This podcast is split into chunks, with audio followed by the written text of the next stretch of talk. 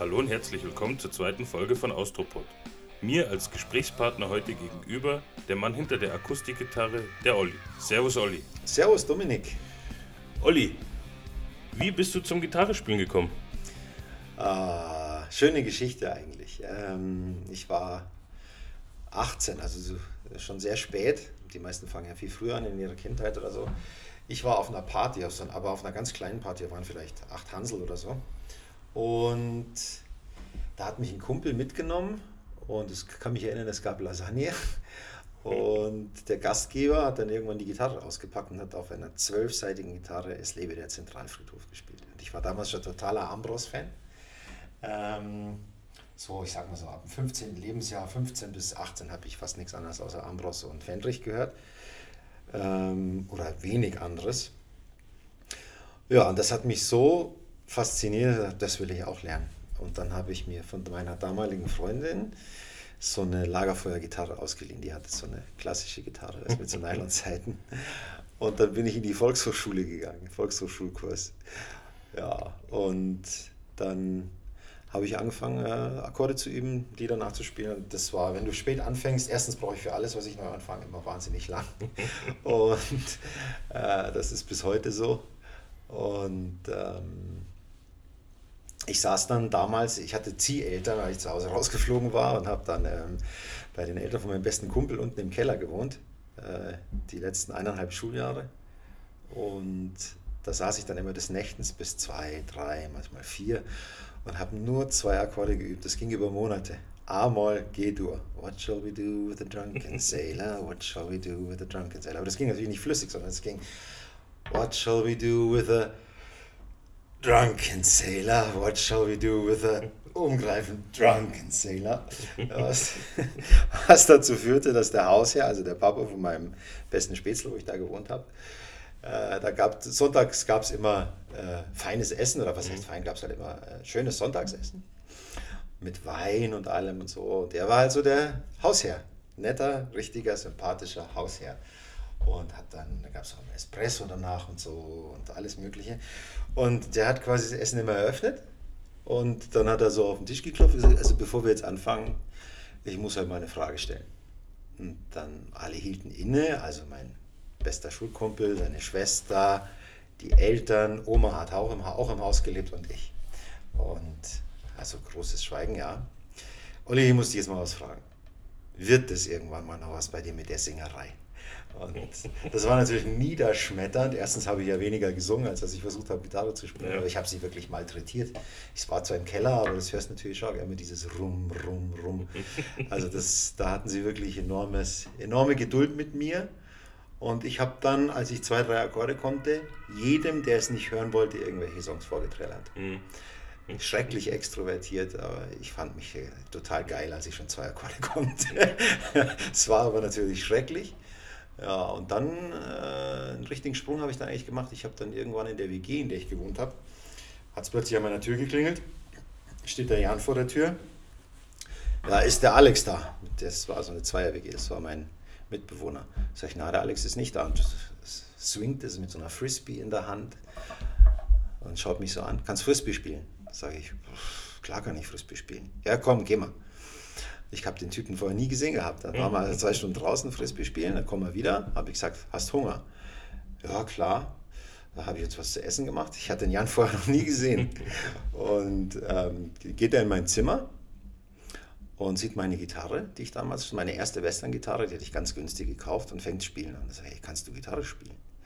Und dann sagt er, es wirst gleich hören. Und dann hat er sich in die Küche bei mir auf den Tisch gesetzt und fing an, was war's? It never rains in California.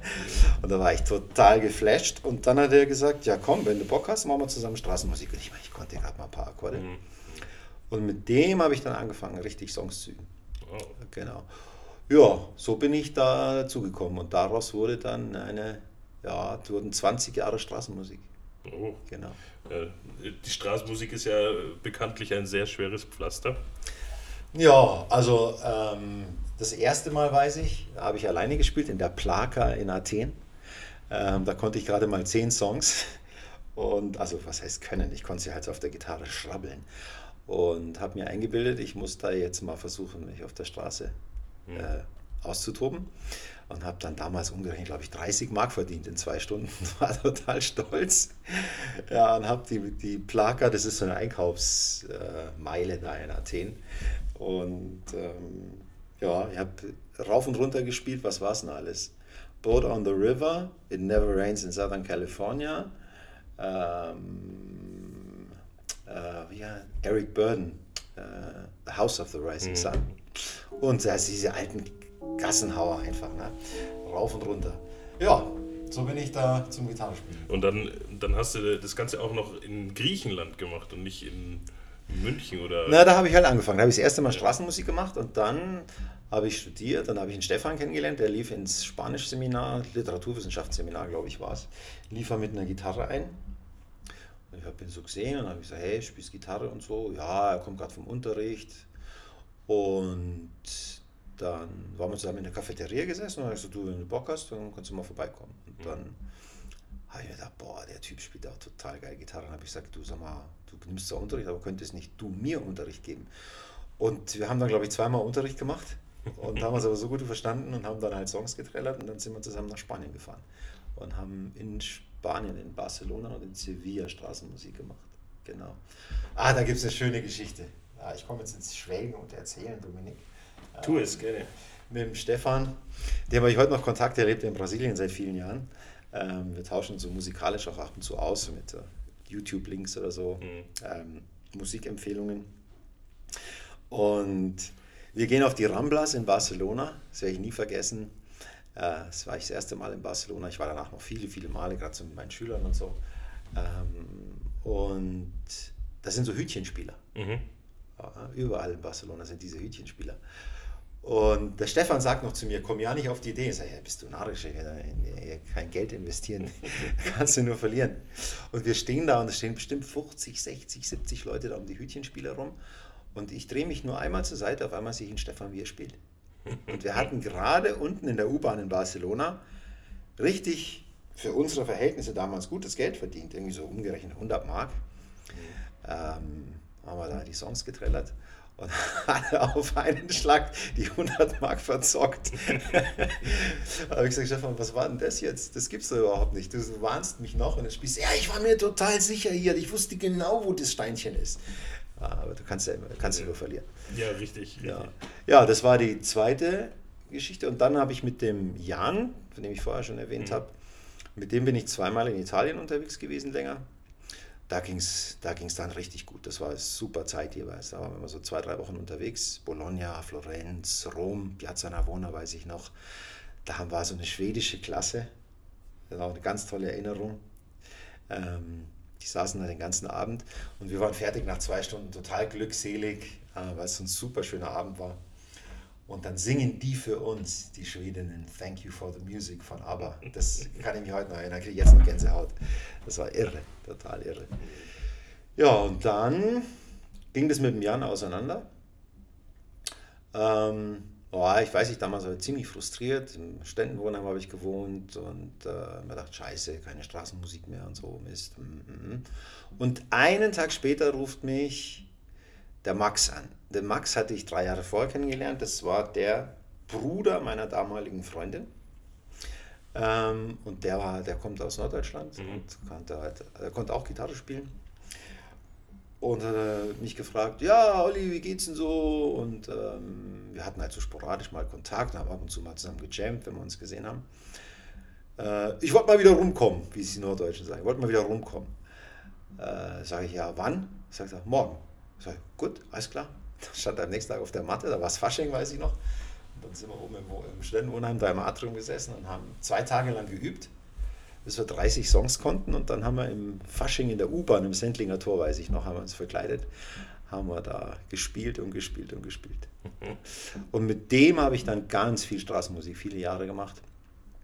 In München, in Spanien war mal, in Frankreich war mal, München ganz viel. Und über die Straßenmusik in München habe ich dann noch den Tom kennengelernt. Ähm, und da das, der hat das relativ professionell immer aufgezogen. Also kein Tom äh, von unserem nee, Tom? Nee, nee, nee, nee. Äh, nee, nee, Tom, der ist auch, äh, ähm, ja, der lebt von der Musik mhm. schon seit Jahr und Tag. Und mit dem habe ich dann zum Teil zu zweit gespielt, aber der hatte auch einen Bassisten und noch einen Gitarristen an der Hand oder mhm. auch dann später einen Cajon-Spieler, waren dann zu viert. Da haben wir dann, also wirklich professionell eigentlich auf der Straße gespielt, mhm. muss man sagen. CDs verkauft und ja, weil du sagst hartes Brot. Ich habe mir damals fast jede Reise vom Straßenmusikmachen finanziert und einen VW-Bus halten. Also das ja, war eine schöne Zeit, war echt eine super Zeit. Ja, da ist, da ist dann was gegangen, gell? Ja. muss man schon sagen. Hast du eigentlich auch andere Instrumente gespielt oder kannst du andere Instrumente nee, spielen? ich habe mal in einem Anflug von, äh, weiß nicht was das war, wollte ich unbedingt mal Klavier spielen. Ah, jetzt weiß ich es wieder genau. Ähm, als ich mit meiner Freundin, damals dann späteren Frau zusammengezogen bin, da stand ein Klavier in der Wohnung und da habe ich mir gedacht, das muss ich ausnutzen, habe Unterricht genommen, aber da bin ich nicht dran geblieben. Wie gesagt, ich habe es vorher eingangs gesagt, mal, ich brauche für alles enorm lang, wenn ich was neu anfange, bis der Knoten platzt. Und das war einfach zu ja, aufwendig, das habe ich wieder aufgegeben. Aber ich sage immer, in meinem nächsten Leben werde ich Schlagzeuger. Warum? Das ist mein Trauminstrument. Einfach, ich weiß auch nicht. Der, der Drummer hält die Band zusammen. Für mich ist das äh, das Allerschwierigste, das, Heraus, das Herausforderndste. Stehst auch nicht ganz so im Rampenlicht. Ähm, und ich habe es ja mit mit dem Beat steht und fällt alles. Bass und, ja, und, und, stimmt, ja. und Drums sind einfach die Basis. Ähm, jetzt gut, bei Austria Project muss man sagen, steht und fällt mit der Stimme von Per. Per ist einfach ein Wahnsinns-Frontman. Ja. Also sowas habe ich nie vorher, nie nachher eigentlich gesehen oder live miterleben dürfen. Wenn es ähm, ein schwieriger Abend ist, ja, reißt es eigentlich immer. Aber so vom Instrument, von der Musik her, ich war ja 16, selber 16 Jahre Leadsänger in der Band, kommen wir wahrscheinlich noch drauf. Mhm. Ähm, da muss ich sagen, Schlagzeug, das hat mich schon immer begeistert. Ja. Es waren immer die coolen Typen, vielleicht liegt es auch daran. Ja, man weiß es nicht. Ähm, aus welchem musikalischen Genre bist du eigentlich ursprünglich raus? Also kann man so nicht sagen. Ich habe meine Mama hat ganz viel so Uriah Heep gehört, Pink Floyd, Santana. Das habe ich halt immer so mhm. mitgehört. Äh, konnte ich gar nicht so viel mit anfangen, aber das war so die Sozialisierung, die musikalische ja, ja. von meiner Mutter was die so gehört hat. Eric Burden, was hatte sie nicht alles, ja. Smokey, mhm. was halt so in den 70ern, was man so gehört hat. Ne? Ähm, ich fand aber eher damals schon so die Disco-Sachen gut. Äh, zum Beispiel You get to be alive, be alive. Wie war das noch? Ähm, Patrick Hernandez, glaube ich. Born to be alive. Also so diese ja. Disco-Beats. Oder Bye bye Daddy Cool. So was fand ich immer total geil. Das ist eigentlich eher so, das hat mich immer total angefixt. Und ja, ich habe eigentlich querbeet gehört, muss ich sagen, aber vorwiegend, vorwiegend eigentlich Mainstream. Und mhm. dann war ich riesiger, darf ich gar nicht laut sagen, ich war dann irgendwann Popper und mhm. habe eine Deepish Mode Zeit gehabt, rauf und runter. Okay. Elektropop, ja, das war, hat mich total fasziniert, Deepish Mode. Ähm, war mit einer der größten Enttäuschungen, es war ein Lebenstraum von mir, auf ein Deepish Mode Konzert zu gehen. Und dann habe ich, ja, irgendwann vor fünf, sechs Jahren war ich im Olympiastadion in München. Das war so schlecht. Das war einfach nur so schlecht. Also musikalisch nicht schlecht, ja. aber so seelenlos, total ja, seelenlos. Ja. Vielleicht liegt es auch an der Art der Musik. Aber wenn du fragst, mit was für einer Musik ich groß geworden bin, ja, ähm, war viel Elektropop dann. Mhm. Und später dann halt mit 14, 15 kam dann dieser Austropop daher. Mhm. Das hat mich dann total geflasht. Okay. Also Ambros, ich weiß noch, diese Scheibe, ähm, gibt so eine Doppel-Live-Scheibe die ist so, die finde ich auch heute noch Wahnsinn. Das steht auch drauf auf der Platte, dass sie irgendwie keine, keine Zeit und schon gar kein Geld hatten für irgendwelche Overdubs. Und das mhm. hörst du der Platte an. Die ist ja. einfach nicht perfekt. Und dadurch ist sie aber so geil. Ähm, ich gehe auf einer langen, finsteren Straße, so heißt das Ding. Ja. Ja, genau, so ein doppeltes Album mit so, einer, mit so einem Korn, mit so einem, äh, wie sagt man, Kronkorken mhm. obendrauf. Habe ich erst letztens vor oh, einer Woche oder so zu Hause gehört. Aber vielleicht Super. genau macht dieses äh, so ein Low-Budget-Projekt das Ganze wiederum perfekt. Ja, ja. Ich meine, es gibt ja in der Musik diese, heute bei dieser ganzen Elektronikgeschichte gibt es ja diese Funktion des Humanizers, habe ich mir mal sagen lassen, der quasi so leichte Fehler einbaut. Ja. Ja. ja, und da bin ich, weiß ich noch, immer nächtelang im Wald spazieren gegangen mit meinem Dackel, den ich damals hatte. Walkman auf. Und äh, ja, ich war damals schon sehr melancholisch auch unterwegs und das hat halt genau gepasst. So, Baba und Freunde und Freunde nieder. Ja. Gibt es dann für dich gerade speziell einen Gitarristen oder sowas, der wo dich auch geprägt hat, wo du gesagt Na. hast, ah, der hat mich hm. inspiriert nee, auch grundsätzlich? Weil ich kein E-Gitarrist bin, die E-Gitarristen ja. haben das ja ganz viel. Ähm, wenn ich zum Beispiel mit dem Tom rede, also von unserer Band, äh, den der, der Vogeltom, Vogeltom, muss man dazu sagen. Genau, der Vögele. Ähm, der spricht ja gerne mal so von Gitarristen und so. Zum Beispiel von dem Pink Floyd-Gitarristen erzählt, sagt, ja, der hat so einen Wahnsinn, wie nennt er das immer? Äh, ich kann es gar nicht, ich kann es leider nicht O-Ton wiedergeben, aber das ist so eine besondere Spielart, wie er die Töne spielt mhm. und trifft. Ähm, das höre ich gar nicht. Ja. Also das ist mir, weil ich kein E-Gitarrist bin. Ja. Ähm, aber klar, es gibt schon, mei, ein, äh, Mark Knopfler Akustikgitarre spielt, finde ich einfach Wahnsinn. Mhm. Das ist ja. Aber nicht so, dass ich jetzt ein Idol hätte, kann ja. ich nicht sagen. Nee, aber es gibt ja viele, so wie du auch sagst, beim Tom, ähm, der wo von dem Gitarristen von Pink Floyd beeindruckt ist ah, oder genau. sonstiges. Genau. Ja, du, wir haben ja kurz, äh, gerade eben hattest du es ja ähm, schon angeschnitten, ähm, du hast ja in einer Band vorher, vor Austria Project gespielt. Mhm. Äh, was war das für eine Band? Was habt ihr da so in, im Groben gespielt? Seid ihr da auch schon in die Richtung Austropop-Schiene gegangen? Ähm, das kann man dann zum Teil haben wir dann, äh, ich fange von vorne an. Ähm, ich wollte immer dann, also ich, wann habe ich angefangen, das Gitarrespielen? 88, glaube ich. 86 habe ich Gitarrespielen angefangen, genau. War ich 18. Ähm, und ja, ich bin dann nach München zum Studieren. Wie gesagt, Straßenmusik. Und da habe ich mir gedacht, hey, es wäre eigentlich total schön, in einer Band zu singen. Und dann hat sich tatsächlich was ergeben über einen Kontakt. Ja, kennt da jemand hier? Ich habe damals im Studentenwohnheim in Großhadern gewohnt und um die Ecke, da, da kenne ich einen von und die suchen einen Sänger oder eine Sängerin. Und da bin ich aber damals, genau als die auf der Suche waren, ähm, für ein Jahr nach Spanien gegangen im Rahmen meines Studiums. Und die haben aber auf mich gewartet. Das war total nett. Ich habe die vorher schon kennengelernt und die haben echt auf mich gewartet. Das waren acht Monate oder neun Monate. Und ja, dann bin ich da vorsingen gegangen. Das hat keine Woche oder zwei Wochen gedauert. Dann war ich da Leadsänger. Okay. Und das war erstmal eine reine Coverband. Mhm. Ähm, und wir haben dann aber sehr schnell eigene Sachen gemacht, haben auch eine CD dann aufgenommen, 95 glaube ich, mit also komplett eigenen Sachen, damals alles auf Englisch getextet. Da habe ich dann mal angefangen, die ersten Lieder zu schreiben. Mhm. Das war so die Motivation dann. Das war eine super Zeit. Das war ein ganz anderes Bandfeeling als heute. Heute ist das alles ja wirklich durchstrukturiert, man trifft sich zur Probe, zack, zack, zack, und da gibt es auch keine Pausen. Aber was wir damals gemacht haben, äh, das war halt Studentenzeit. Ja. Ich bin da in den Bandraum gekommen, das war im Keller von unserem Schlagzeuger, von dem Elternhaus. Da stand so eine riesengroße Couch. Und alle haben wir geraucht, Fenster war zu, es war eine Luft da unten. Zum Schneiden. Und, haben, und da gab es erstmal mindestens ein, eher zwei Bier und drei, vier Zigaretten und dann haben wir sich ausgetauscht, bis wir mal das Proben angefangen haben. Also mindestens eine Stunde vergangen. Und dann hat es, ja, sind wir bis um elf oder so haben wir mal geprobt und dann sind wir noch zum Essen gegangen. Das ja. war ganz das Studentenzeit. Ja, man muss ja nicht aufstehen am nächsten ja. Tag. Die CD habe ich letztens erst wieder gehört. Schöne Erinnerung, wirklich super. Also ich finde es ja gar nicht schlecht. Ja. Ähm, mit einfachsten Mitteln damals aufgenommen, aus analog äh, Tonstudio aber das weiß ich noch, das war im Tonstudio zu sein, so lange dann, das war dann ging noch über ein paar Wochen. Das war echter Schau. Also super mhm. Spaß gemacht. Wenn ich heute die Zeit hätte, würde ich das gern auch mit, zum Beispiel mit Austria Project wahnsinnig gern machen. Mhm. Aber meistens halt alle berufstätig. Damals ging das, da hast du, bist du einfach, hast bis um 10 Uhr geschlafen, dann hast du gefrühstückt, ja. bist ein bisschen warm gelaufen und dann warst du am frühen Nachmittag warst du im Tonstudio. Ja. Das war super.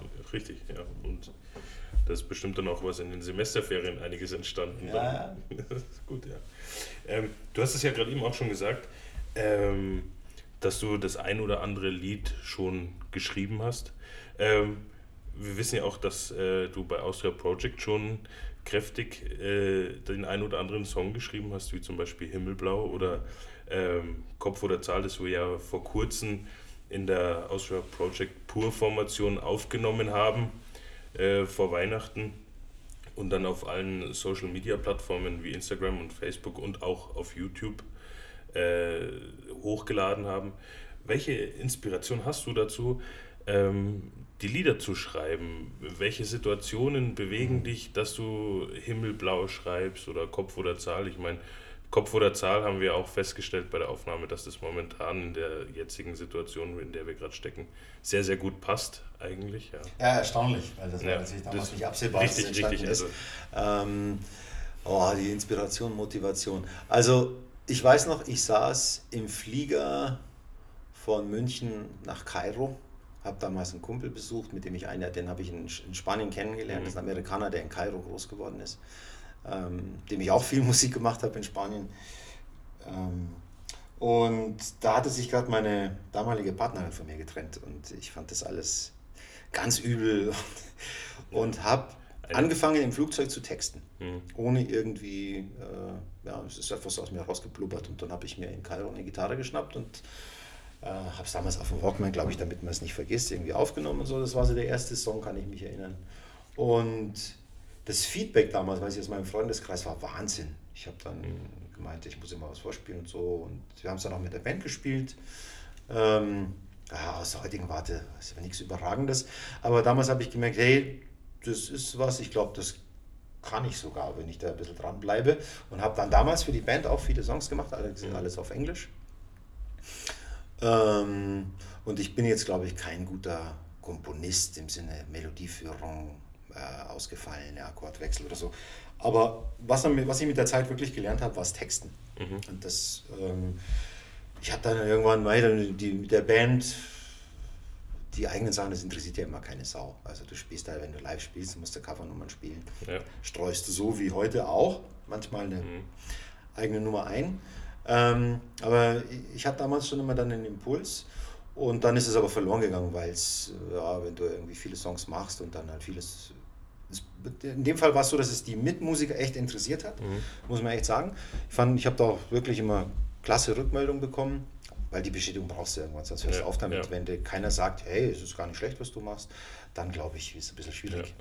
Ja, ähm, und aber irgendwann ist das eingeschlafen, da Songs zu machen. Und ja, dann kam ich, als ich dann zu Austria Project kam, war dann wie, wie so eine Zeitreise, wenn sie einen Kreis geschlossen hätte. Ich habe damals wegen Ambros ja das Gitarrespielen angefangen. Ich meine, auf dieser Party, der spielt auf seiner zwölfseitigen Gitarre, das lebe der Zentralfriedhof. Ich habe das gerade gehört, dachte mir, Wahnsinn. Und dann hatte ich irgendwie so einen Impuls, hey, ich könnte mal wieder einen Song machen. Mhm.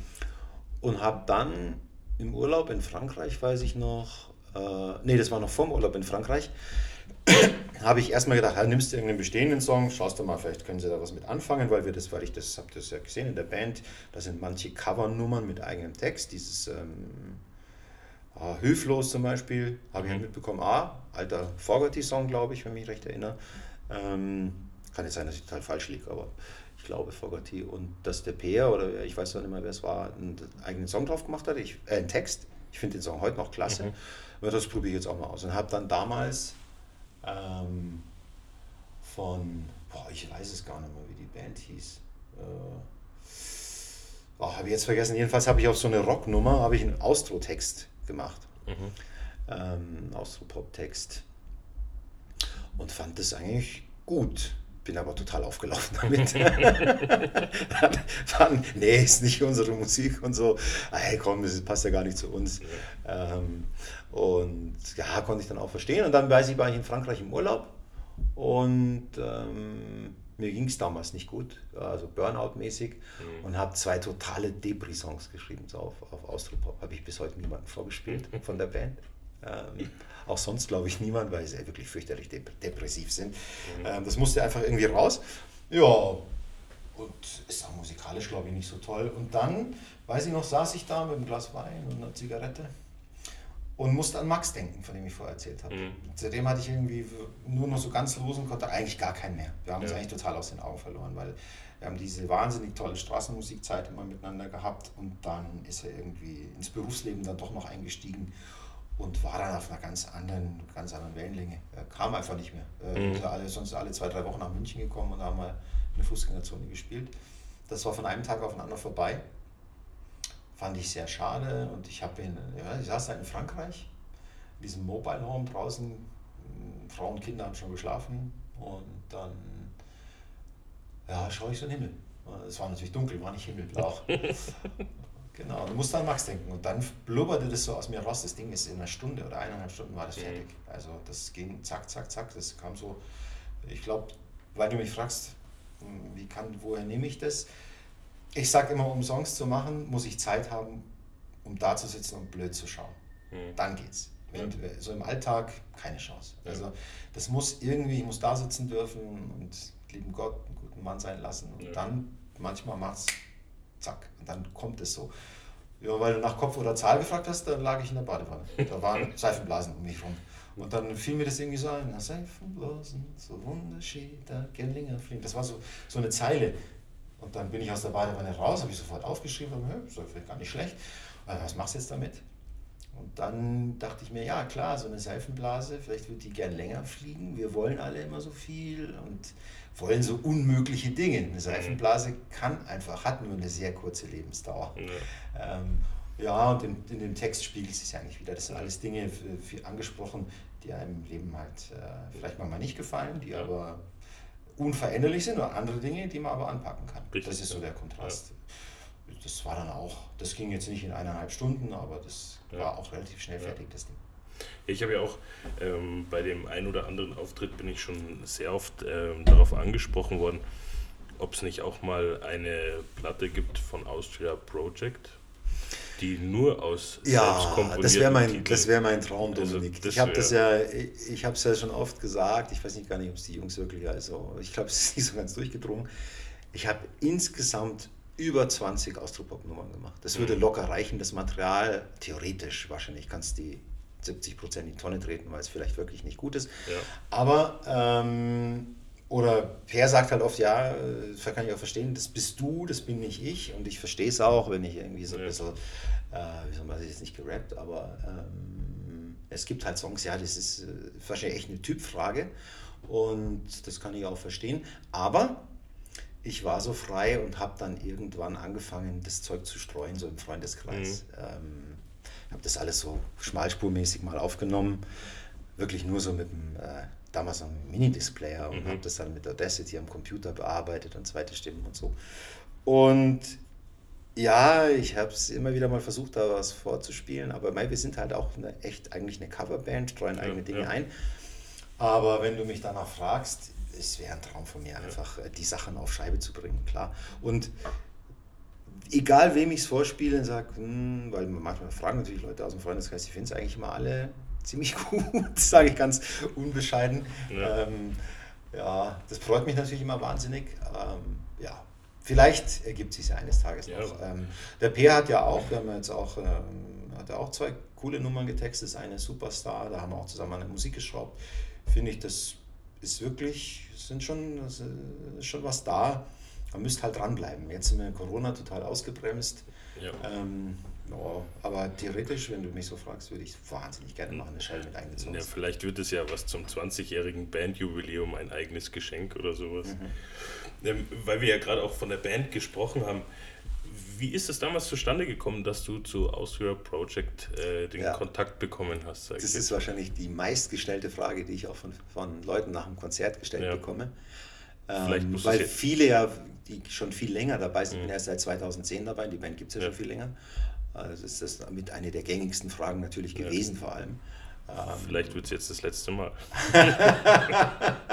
ja, nein, es ist eine schöne Geschichte. Ähm, ich habe damals im Gymnasium Oberhaching gearbeitet mhm. und ähm, da gab es so ein, ja, so ein Charity Day, also so ein Tag, das nannte sich Afghanistan-Tag. Wir haben für so ein Krankenhaus in, irgendwo in Afghanistan, ich glaube es war nicht Kabul, ähm, so einen Charity-Tag gemacht. Jedes Jahr gibt es auch heute noch. Ähm, und da gab es halt Kulturprogramm. Mhm. Und irgendwie kam ich damals mit dem Hausmeister der konnte Klavier spielen zusammen. Ich wusste, der spielt in einer Austropop-Band. Das ist der Andy Lokotsch, der Keyboarder. ähm, äh, ich weiß gar nicht, wie es genau zustande gekommen ist. Jedenfalls haben wir drei Ambros-Nummern zusammen gespielt. Mhm. Er am Flügel und ich auf der Gitarre. Ich weiß noch, es war dabei die Kinetten. Oh, noch zwei, ich kann mich jetzt nicht mehr erinnern, was es noch war. Und das war so der erste musikalische Kontakt mit dem Andi. Mhm. Ähm, ja, dann haben wir uns halt immer so ausgetauscht. Ich habe dann gehört, boah, die spielen Schrannenhalle und so. Habe ich schon mal ganz schön, ja, respektvoll genickt. Dachte mir, coole Sache und so. Und dann haben wir uns halt ab und zu beim Ratschen so ein bisschen ausgetauscht. Ja, und dann kam er irgendwann 2010 ins Lehrerzimmer in seiner, ja, fast schon typisch hektischen Art. Du Olli, du Olli, kennst du den Akustikgitarristen? Und dann, ich saß so vom, vom Computer, total absorbiert in meiner Arbeit und habe nur so den Arm gehoben, so mit dem Rücken zu ihm gewandt. Und dann höre ich mir, ach geh, du hast da keine Zeit. hast du gar Zeit dafür? Sag ich, doch, ich kann schon mal vorbeikommen. Weil just in dem Jahr war auch diese äh, Band, in der ich war, die, mhm. wir hatten uns aufgelöst. Mhm. Ähm, es hat also zeitlich auch ganz gut gepasst, ja, und dann bin ich richtig quasi zum, war echt fast schon Casting, muss man sagen, bin ich da angerückt. Im November 2010, weiß ich noch. Hast, du auch, die, hast du auch eine Nummer bekommen? nee, aber da war noch eine Background-Sängerin, die sich vorgestellt hat. Die Geschichte habe ich schon oft erzählt. Pierre wird, müsste mir hoffentlich nachsehen, dass ich jetzt zum tausendmal erzähle. Aber ähm, ich sage immer, ich habe sie in die Worte gefasst, die haben mich mit dem Arsch nicht angeguckt und gehen zum Lachen in den Keller. So mhm. habe ich es gesagt, weil es war so, ähm, ich hatte fünf Songs vorbereiten müssen, ich hatte die, die Leadsheets. Ähm, das auch artig gemacht und so, denke ich, war gut vorbereitet. Und es hat sich aber keine Sau für mich interessiert und der Per war total genervt von dieser vorsingenden Background-Sängerin, die halt immer nur und ich habe mir nur gedacht, hey, die, die interessieren sich überhaupt nicht für mich. Es hat auch keiner irgendwie persönlich mal einen Bezug zu mir aufgebaut, da irgendwie ein persönliches Gespräch geführt. Ähm, ich war halt der, den der Andi mitgebracht hat und das war's. Mhm. Und dann bin ich, weiß ich noch, nach Hause gefahren. Damals habe ich in Sauerlach gewohnt, fragte mich meine jetzt Ex-Frau. Ähm, und wie war's? Sag ich, das kannst du dir nicht vorstellen. Die gehen zum Lachen in den Keller. So was habe ich noch nicht erlebt. Ähm, und dann fragt mich der Andi am nächsten Tag, und wie fandest du es? Sag ich, äh, Andi, das ist jetzt nicht dein Ernst, die Frage, oder? ja, doch, die fanden dich gar nicht schlecht und so. Äh, wie fandest du es? Sag ich, Andi, entschuldige, aber äh, es hat sich keine Sau für mich interessiert und also mit Spaß hat das nichts zu tun. Ja. Das war ein sehr krasses Urteil, sehr wertend meinerseits, ähm, aber das war einfach mein Eindruck. Ja. Und das lag halt, das war wahrscheinlich denkbar ungünstige Konstellation. Mhm. Ähm, ja, sowas ist wahrscheinlich auch bei jedem immer tagesformabhängig. Und dann fragt er mich im Januar, kommt er wieder und sagt, äh, du Andi, äh, die haben nochmal nach dir gefragt, du sollst nochmal kommen, kannst du mal fünf Nummern vorbereiten? Da sage ich, bist du deppert? Äh, Nochmal fünf Nummern. Äh, ich war doch schon da. Ja, ja hm, habe ich gesagt, Andi, da habe ich hin und her überlegt, habe ich gesagt, gut, ich komme nochmal vorbei, aber mit den gleichen fünf. Und dann war es super. Die zweite Runde war wirklich Wahnsinn. Das hat Spaß gemacht ohne Ende, alle waren nett.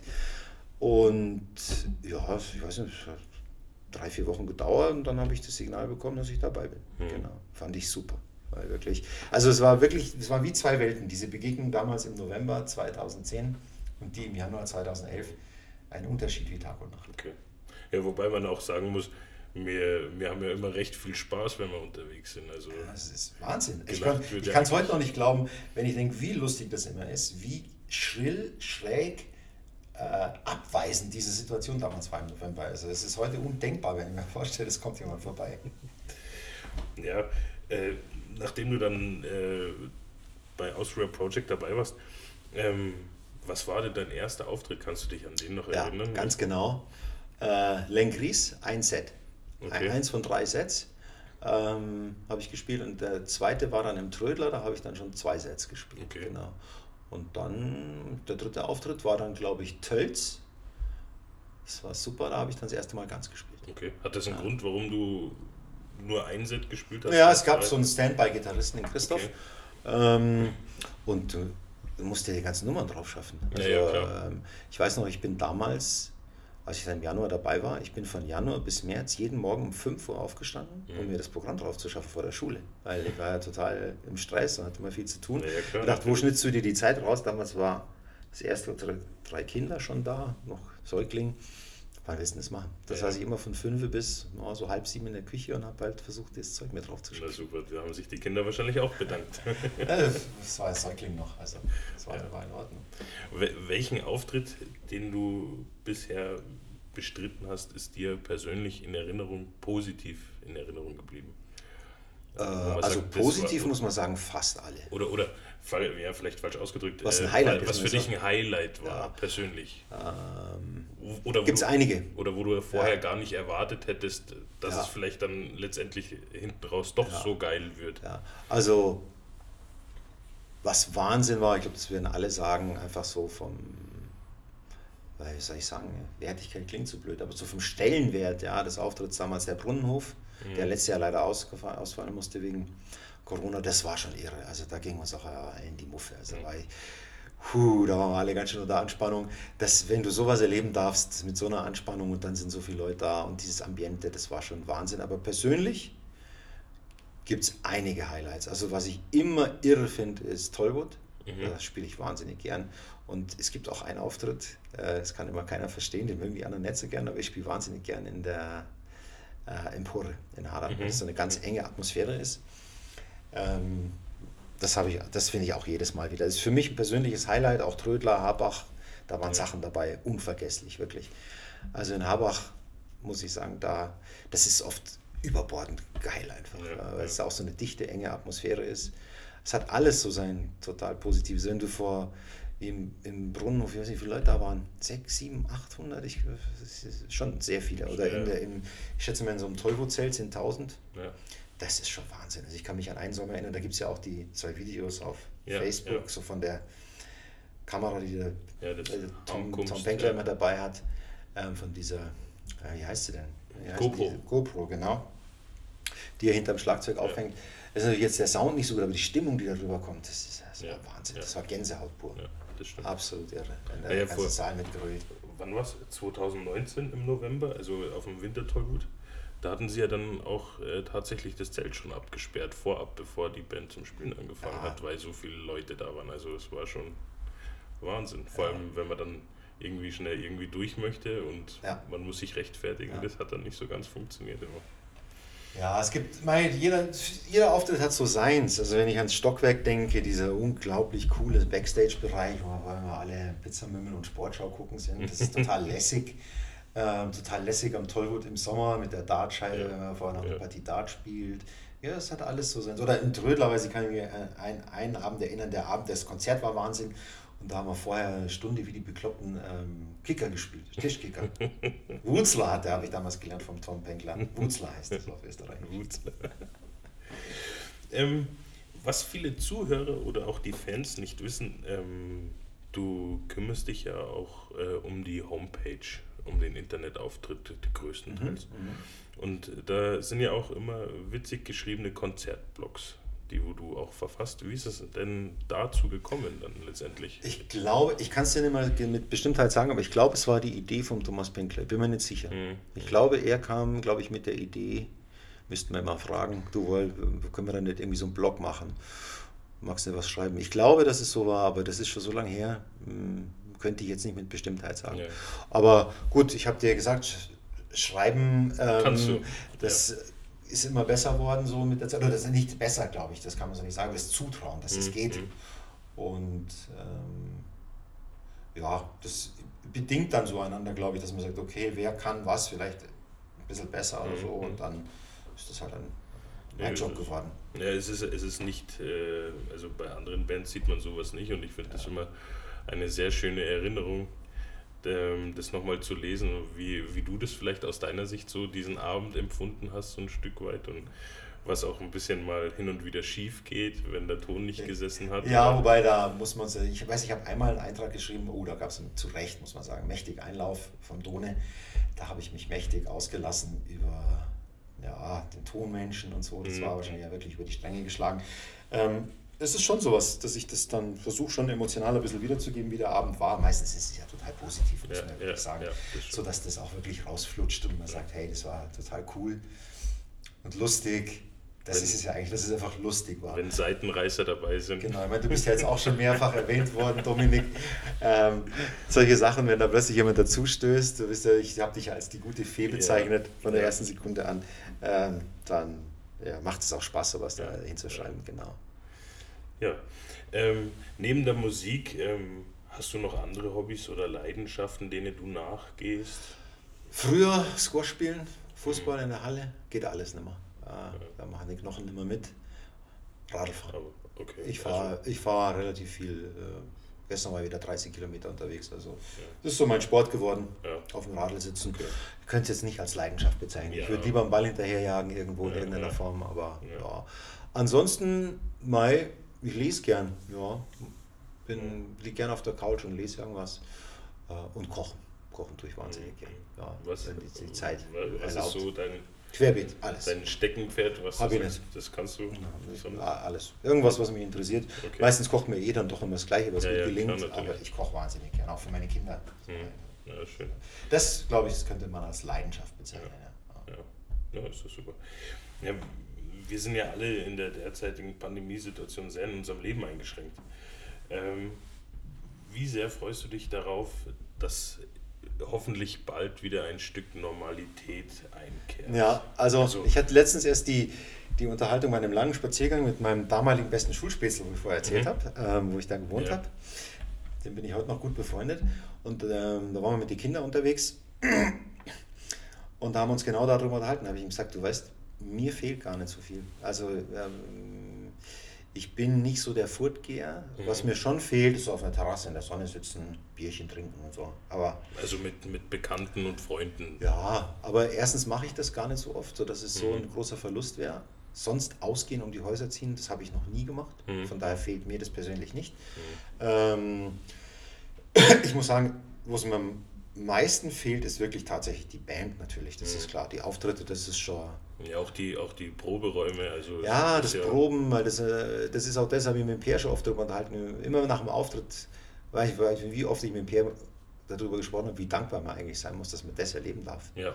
Dieses, diesen Zuspruch, dieses Adrenalin und Mei, das Leben geht weiter ohne. Äh, das ist ganz klar. Und Bisher, ich bin ja. auch so glücklich. Aber das ist was, wo ich sage, das ist schon echt so ein. Oh, da zehrt man schon auf viele Tage, manchmal gar Wochen von, von diesem Flash, kann ich nur sagen, der da oft passiert. Ja, und in der Schule natürlich. Ähm, bin der Lehrer und ich bin froh, dass ich jetzt seit drei Wochen wieder in die Schule darf mit der Oberstufe. Aber das ist schon ätzend. Also da immer vom Computer sitzen. Mm.